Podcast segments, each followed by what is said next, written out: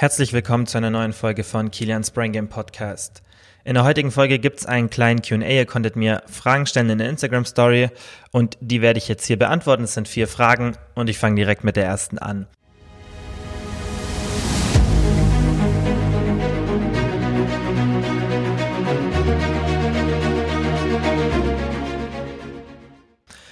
Kann man sich selbst Perfektionismus abgewöhnen? Wenn ja, wie? Meiner Meinung nach ist Perfektionismus in den meisten Sachen sehr hinderlich, denn es gibt wenig Sachen, bei denen man wirklich perfektionistisch sein muss. Denn in der Regel reicht es aus, wenn man sich an der Pareto-Regel orientiert. Ich denke, die meisten haben die schon mal gehört. Und zwar ist es das Prinzip, dass man 80 Prozent mit 20 Prozent des Aufwands erreicht. Das heißt, wenn ihr ein Ziel habt, dann erreicht ihr 80 Prozent der, ja, des vorgeschriebenen Ziels einfach mit 20 Prozent des Aufwands. Ähm, der Effekt wurde in sehr vielen Studien nachgewiesen, also es trifft fast auf alle Szenarien zu. Beispiele wie zum Beispiel, ähm, dass 20 Prozent der Bevölkerung 80 Prozent des Wohlstands besitzen und auf ganz viele andere Szenarien kann man das umwälzen und dementsprechend finde ich es gut, sich an der Regel zu orientieren, da es eben extrem viel Zeit spart, wie es man schon sieht, wenn man die Definition anschaut, dass eben 20 Prozent des Aufwands zu 80 Prozent der Ergebnissen führen. Und wenn ihr euch dann überlegt, dass ihr weitere 80 Prozent der gesamten Zeit davon oder dafür verbringt, dass ihr noch 20 Prozent aus dem Ergebnis rausholt, dann muss man sich halt fragen, ob sich das lohnt. Ähm, es gibt Szenarien, in denen Perfektionismus sehr wichtig ist, zum Beispiel bei der Krebsforschung oder bei anderen Sachen. Und da ist auch wichtig, dass man perfektionistisch, perfektionistisch ist. Ähm, schwieriges Wort. Und deshalb finde ich, muss man immer die Situation betrachten. Also wie gesagt, in den meisten Situationen ist es meiner Meinung nach nicht wichtig und man kann nicht absolut sagen, dass Perfektionismus negativ ist. Man sollte es halt nicht übertreiben. Und deshalb ist das auch meiner Meinung nach der wichtigste Faktor, wenn man sich's abgewöhnen will. Denn es bringt nichts, sich das abzugewöhnen und nicht zu verstehen, wieso man es macht. Und deshalb diese Vorab-Info, dass halt Perfektionismus in den meisten Fällen nicht nötig ist. Und dann denke ich, hilft es einem, dass man sich in den meisten Situationen dagegen entscheidet, perfektionistisch zu sein, weil man eben weiß, dass man hierbei nur Zeit verschwendet. Und was auch ganz wichtig ist, dass man mal ein paar Situationen anschauen sollte, in denen man perfektionistisch war und dann abwägen sollte, ob es sich gelohnt hat, in dem Fall so perfektionistisch zu sein oder ob es gereicht hätte, wenn man früher aufgehört hätte, ja an dieser Aufgabe oder was es auch immer ist, zu arbeiten und sich einfach mit dem, was man bis dahin gemacht hat, zufrieden gibt. Und wie gesagt, in den meisten Fällen ist es meiner Meinung nach sinnvoll, wenn man zum Beispiel eine Präsentation betrachtet und ihr die irgendwie für die Schule, für die Arbeit oder für Studium machen müsst, dann werdet ihr in einer relativ kurzen Zeit wirklich den großen Aufwand der Prä Präsentation bewältigt haben und dann ähm, ja, werdet ihr auch einen Großteil der Ergebnisse daraus verspüren. Und wenn ihr euch dann noch auf so Kleinigkeiten fokussiert, dann werdet ihr merken, wie viel Zeit es in Anspruch nimmt und am Ende bringt es euch gar nicht so viel. Und das muss man sich immer und immer und immer wieder sagen, dass dieses Pareto-Prinzip auf so viele Sachen zutrifft. Ich sage das ja auch immer beim Thema Training und Ernährung. Hört auf, euch auf so kleine Sachen zu fokussieren, besonders am Anfang. Wenn jetzt jemand wie ich zehn Jahre trainiert, dann kann er anfangen oder auch nach ein paar Jahren sich wirklich auf so kleine Sachen wie Meal Timing oder die exakte Proteinmenge pro Mahlzeit zu fokussieren. Aber wenn ihr am Anfang seid, dann reicht es, wenn ihr euch auf die Grundlagen fokussiert, die nicht so viel Zeit in Anspruch nehmen und ihr werdet trotzdem 80 Prozent des möglichen Erfolgs haben. Und das ist ja wichtig, dass man am Anfang auch wenig Zeit aufwendet und dann einen großen Return hat. Und deshalb bin ich gar kein Freund von Perfektionismus, besonders in solchen Situationen. Ihr habt so viel im Leben zu tun und wenn ihr jeder Aufgabe und jedem Lebensbereich versucht, so perfektionistisch zu sein, dann wird es dazu führen, dass ihr im Endeffekt weniger effektiv seid, weil ihr einfach für manche Sachen so viel Zeit benötigt. Und das ist meiner Meinung nach der wichtigste Punkt beim Perfektionismus, dass man das einfach versteht und deshalb das Verhalten verändert, weil man weiß, wieso man es verändert. Die zweite Frage war, ist jetzt hier nicht wirklich als Frage ähm, formuliert, der Körper kann nur eine gewisse Menge Protein pro Mahlzeit aufnehmen. Also ob der Körper pro Mahlzeit nur eine gewisse Proteinmenge aufnehmen kann, ob das stimmt oder nicht. Der Mythos, der hält sich immer noch ziemlich stark und da muss man das ganze Thema ein bisschen verstehen, damit man auch versteht, wieso sich überhaupt dieser Mythos entwickelt hat. Und der Hauptgrund war, dass es Studien gibt, die zeigen, dass die Proteinbiosynthese, die für den Muskelaufbau hauptsächlich verantwortlich ist, nur bis zu einer gewissen Menge an Protein steigt. Das heißt, wenn ihr zum Beispiel 20 Gramm Protein zuführt, im Vergleich zu 50 Gramm, dann ist der Unterschied nicht so groß. Und wenn ihr dann zum Beispiel 80 Gramm Protein zuführt, jetzt pro Mahlzeit, dann ist der Unterschied auch nicht groß. Das heißt, ab dieser 20 Gramm Menge, also die Menge ist, wenn man es wirklich anschaut, 20 bis 40 Gramm ähm, pro Mahlzeit, die in den Studien halt die maximalen Ergebnisse zeigt. Das ist nicht ganz sicher, ob es jetzt 20 oder 40 sind. Ist vermutlich irgendwas zwischendrin kommt halt auch drauf an, wie groß ihr seid, wie schwer ihr seid, wie lange ihr trainiert, wie ihr aufs Protein reagiert und so weiter. Aber irgendwo zwischen 20 und 40 Gramm, das ist optimal pro Mahlzeit, um die Proteinbiosynthese anzuregen. Das heißt, um den Muskelaufbau zu stimulieren. Das kann man dann mehrmals pro Tag machen. Aber es würde eben in dieser Theorie nichts bringen, wenn man mehr Protein zu sich nimmt. Wenn jetzt rein den Muskelaufbau betrachtet, das heißt, ihr wollt den Muskelaufbau maximieren und sagt, okay, ich will jetzt drei bis fünfmal pro Tag meine Proteinbiosynthese anregen, dann bringt es nichts, mehr als 20 bis 40 Gramm Protein pro Mahlzeit zu konsumieren. Das ist die Ausgangslage und die stimmt auch, wenn man aktuell die Datenlage betrachtet. Man muss dann eben bei der Formulierung aufpassen. Man kann nicht sagen, der Körper kann nur eine gewisse Menge an Protein pro Mahlzeit aufnehmen, denn das stimmt nicht. Das wäre schön, wenn das so wäre, weil das wäre ein guter Kalorientrick, in dem man ja viel Protein zu sich nimmt, gesättigt wird, aber die Kalorien nicht ankommen. Das ist eben nicht der Fall. Es ist ein Unterschied zwischen, kann der Körper es aufnehmen und wie nutzt der Körper das? Und deshalb die Antwort, der Körper kann mehr als eine kleine gewisse Menge aufnehmen, also diese 20 bis 40 Gramm oder was halt dann oft auf 30 Gramm gerundet wird. Aber ähm, die Frage ist halt, wie es dann benutzt wird. Also die Antwort ist dann halt auch, ja, er kann es aufnehmen, aber es wird halt dann nicht mehr für Muskelaufbauprozesse verwendet. Man muss sich dann aber auch die Frage stellen, ist es wirklich relevant? Muss ich deshalb meine Protein Zufuhr minimieren. Und das würde ich nicht machen. Esst so viel Protein, wie ihr für die Mahlzeiten geplant habt. Und mehr Protein ist immer gut, weil es sättigt und auch besonders in der Diät einen muskelschützenden Effekt hat.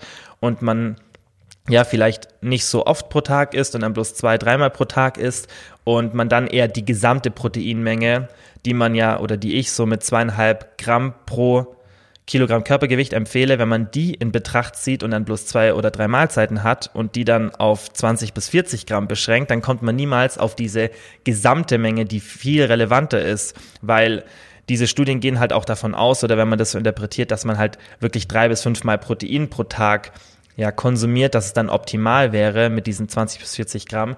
Wenn ihr aber weniger Mahlzeiten zu euch nehmt, dann muss die Proteinmenge logischerweise etwas höher sein pro Mahlzeit. Und deshalb Lange Rede, kurzer Sinn, macht euch da nicht so viele Gedanken.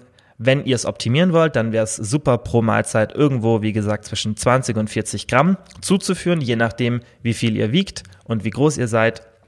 Und ja, dann macht euch da nicht so viel Gedanken, dass ihr zu viel konsumieren könnt, denn das ist nicht der Fall. Der Körper nimmt es definitiv auf. Es wird halt nicht für Muskelaufbauprozesse verwendet, denn wenn ihr zum Beispiel in einem Szenario seid, in dem ihr drei bis fünf Mal pro Tag esst und ihr euch dann denkt, okay, das waren jetzt nur 40 Gramm Protein, ich brauche mehr, dann ist es halt nicht der Fall. Also ihr braucht nicht mehr Protein, um mehr Muskelaufbau zu stimulieren.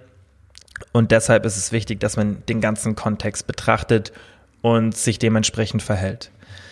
Die dritte Frage war, was sind die besten Po-Übungen beim Muskelaufbau und ja, hat sich dann noch bezogen auf die Sätze und Wiederholungen. Das heißt, wie viele Sätze und wie viele Wiederholungen.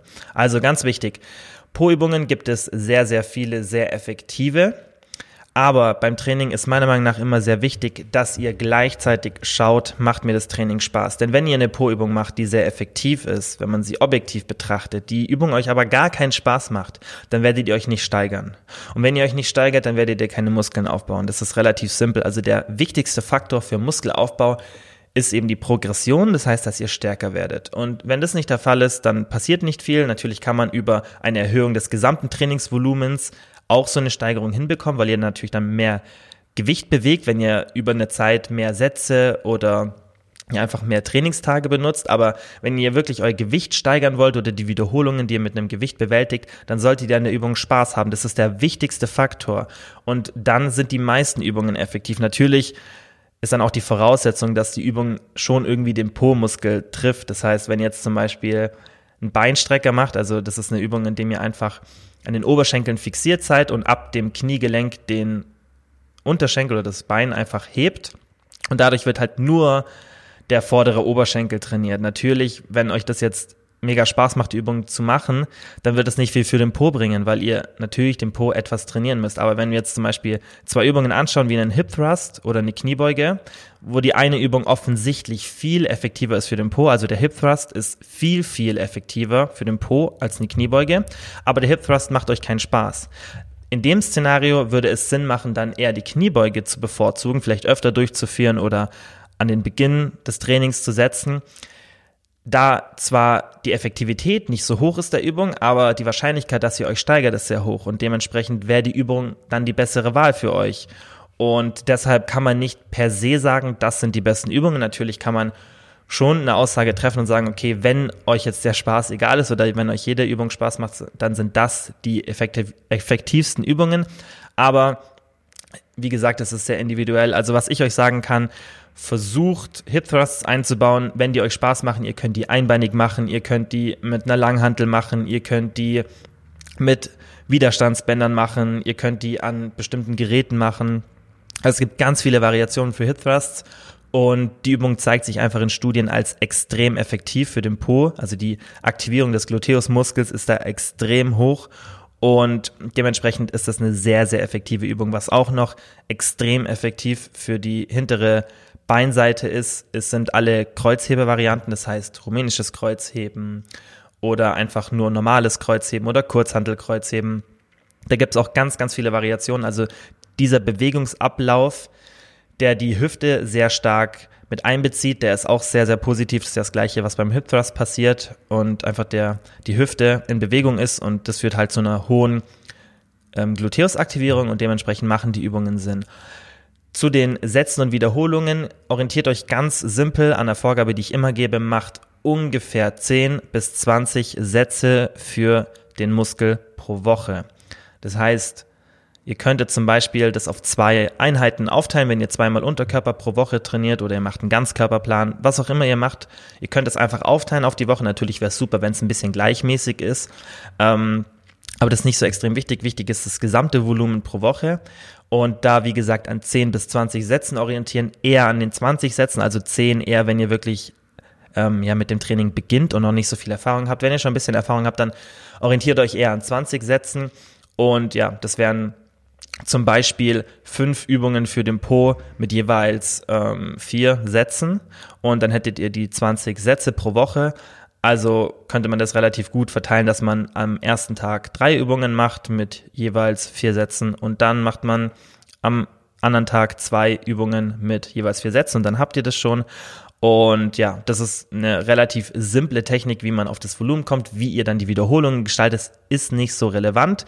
Also ihr könnt da hohe, niedrige oder ähm, moderate Wiederholungen benutzen. Benutzt da das, was euch am meisten Spaß macht. Ich würde es auch so ein bisschen mischen und in der Regel sind moderate Wiederholungen, das heißt irgendwas zwischen 6 und 15 Wiederholungen, ist ein sehr guter Mix aus Effizienz und ja einfach einem hohen Workload. Das heißt, ihr könnt ein hohes Gewicht bewältigen, ohne dass ihr lange Pausenzeiten braucht oder dass die Übung euch extrem anstrengt. Und dementsprechend ist meine Tendenz eher zu ähm, ja, moderaten Wiederholungen, die irgendwo, wie gesagt, zwischen 6 und 15 Wiederholungen liegen und das dann eben 20 Sätze pro Woche. Ist eine relativ simple Vorgabe, an die sich wirklich jeder halten kann. Und dann, wie gesagt, fokussiert euch auf Übungen, die euch Spaß machen. Und die letzte Frage für heute, auch eine sehr interessante. Was hältst du von der Setpoint-Theorie? Ich halte sehr viel von der Theorie, weil sie einfach Sinn macht, evolutionsbiologisch bedacht Und ja, es gibt auch einfach ein paar Beweise, die sich darauf stützen, dass es eben Sinn macht, dass ein Setpoint existiert. Also ein Setpoint ist einfach ein Punkt, an dem sich euer Körper immer wieder versucht einzupendeln vom Gewicht her und vom Körperfettanteil. Und wenn man den Körper betrachtet, dann macht das allgemein Sinn, denn der Körper versucht ja immer eine Homöostase in den meisten Systemen anzustreben, dementsprechend, dass sich eben unsere ja, verschiedenen Körpersysteme nicht wirklich verändern und dazu gehört das Gewicht. Es macht natürlich Sinn, dass unser Gewicht nicht so sehr schwankt. Natürlich kann das saisonal abhängig sein oder einfach altersbedingt. Also es können viele Faktoren da eine Rolle spielen, dass sich das natürlich etwas bewegt, dieser Setpoint, aber in der Regel ist der relativ gleich und das sieht man ja auch ähm, bei Tieren. Und ja, das macht einfach Sinn, dass wir einen Setpoint haben.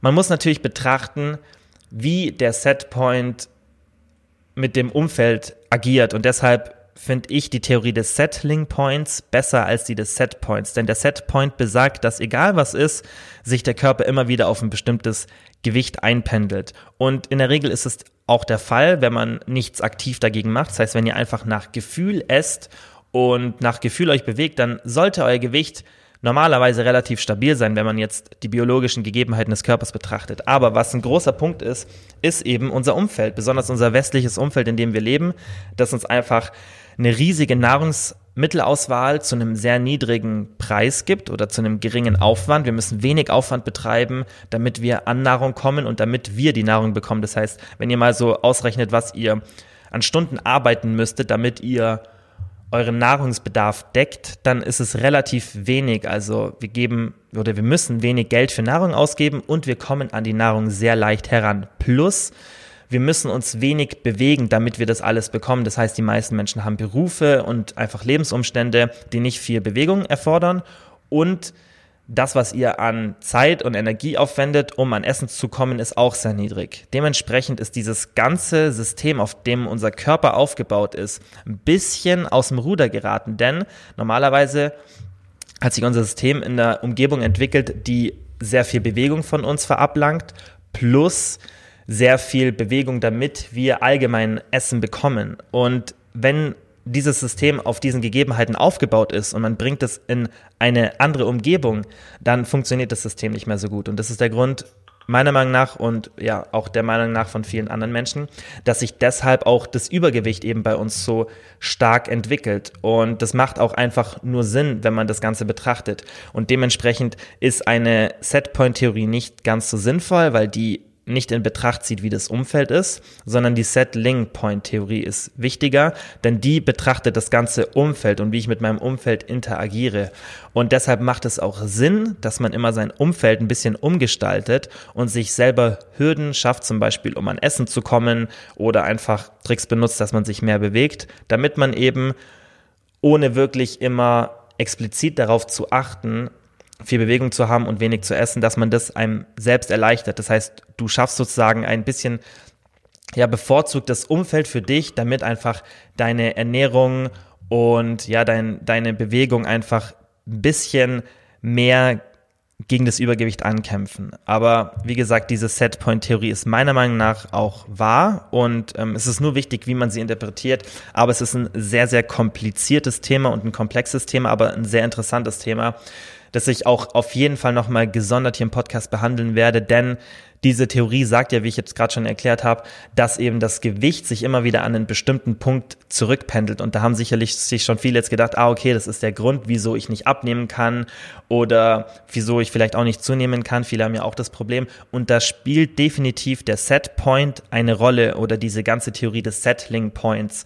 Wichtig ist nur, dass man weiß, dass man diesen Setpoint beeinflussen kann, denn sonst gäbe es nie einen Menschen, der schafft, Gewicht zu verlieren, weil die Setpoint-Theorie eigentlich auch sagt, dass der Setpoint sich auf ein neues Gewicht ein bisschen ansiedeln kann, wenn das nach oben geht. Das heißt, die Theorie vermutet, dass unser Gewicht, wenn wir zunehmen, sich weiter oben einpendelt und der Setpoint dann neu ausgerichtet wird. Das heißt, wenn ihr zum Beispiel 60 Kilo wiegt und ihr nehmt auf 70 Kilo zu, dass sich irgendwann der Setpoint nicht mehr an den 60 Kilo orientiert, sondern an den 70. Funktioniert leider nicht so gut beim Abnehmen. Das ist ähm, ja leider, weil unser Körper nicht so gute Mechanismen hat gegen ähm, oder der Körper hat bessere Mechanismen gegen Gewichtsverlust als gegen die Gewichtszunahme. Aber wie gesagt, das ist ein sehr, sehr komplexes Thema. Und in der Frage ging es ja auch eher darum, was ich davon halte. Also wie gesagt, ich halte die Theorie für wahr. Man muss sie natürlich nur wirklich objektiv betrachten und alle möglichen Sachen in Bezug nehmen.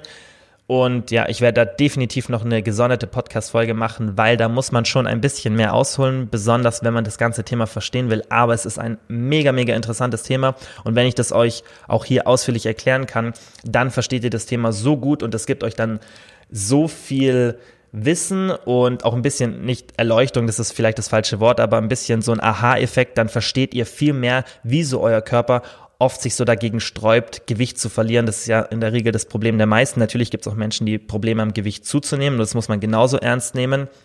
Auch wenn das für manche eher eine Wunschvorstellung ist, aber man muss da immer empathisch sein und beide Seiten sehen. Also der Setpoint hat eine starke Auswirkung auf unser Gewicht und deshalb muss man das Thema wirklich sich ganz genau anschauen und dann auch richtig interpretieren und wie gesagt auch das Umfeld in Betracht ziehen, was dann eher die Settling Point Theorie ist. Aber nochmal, ich werde das ähm, in einem gesonderten Podcast euch erklären, damit ihr wirklich das Thema wirklich richtig gut versteht und auch an ein paar Beispielen, damit es dann sehr leicht verständlich ist. Ja, das waren alle Fragen für heute. Ich hoffe, es hat euch geholfen. Das nächste Mal werde ich das natürlich wieder in der Instagram Story posten. Das heißt, immer da fleißig reinschauen. Da werde ich dann das Fragetool posten. Ich habe keinen festen Tag, an dem ich das reinposte. Ähm, ja, da könnt ihr mir dann Fragen stellen und dann werde ich die einmal pro Woche hier beantworten. Und dann sage ich wie immer vielen Dank fürs Zuhören und bis zum nächsten Mal.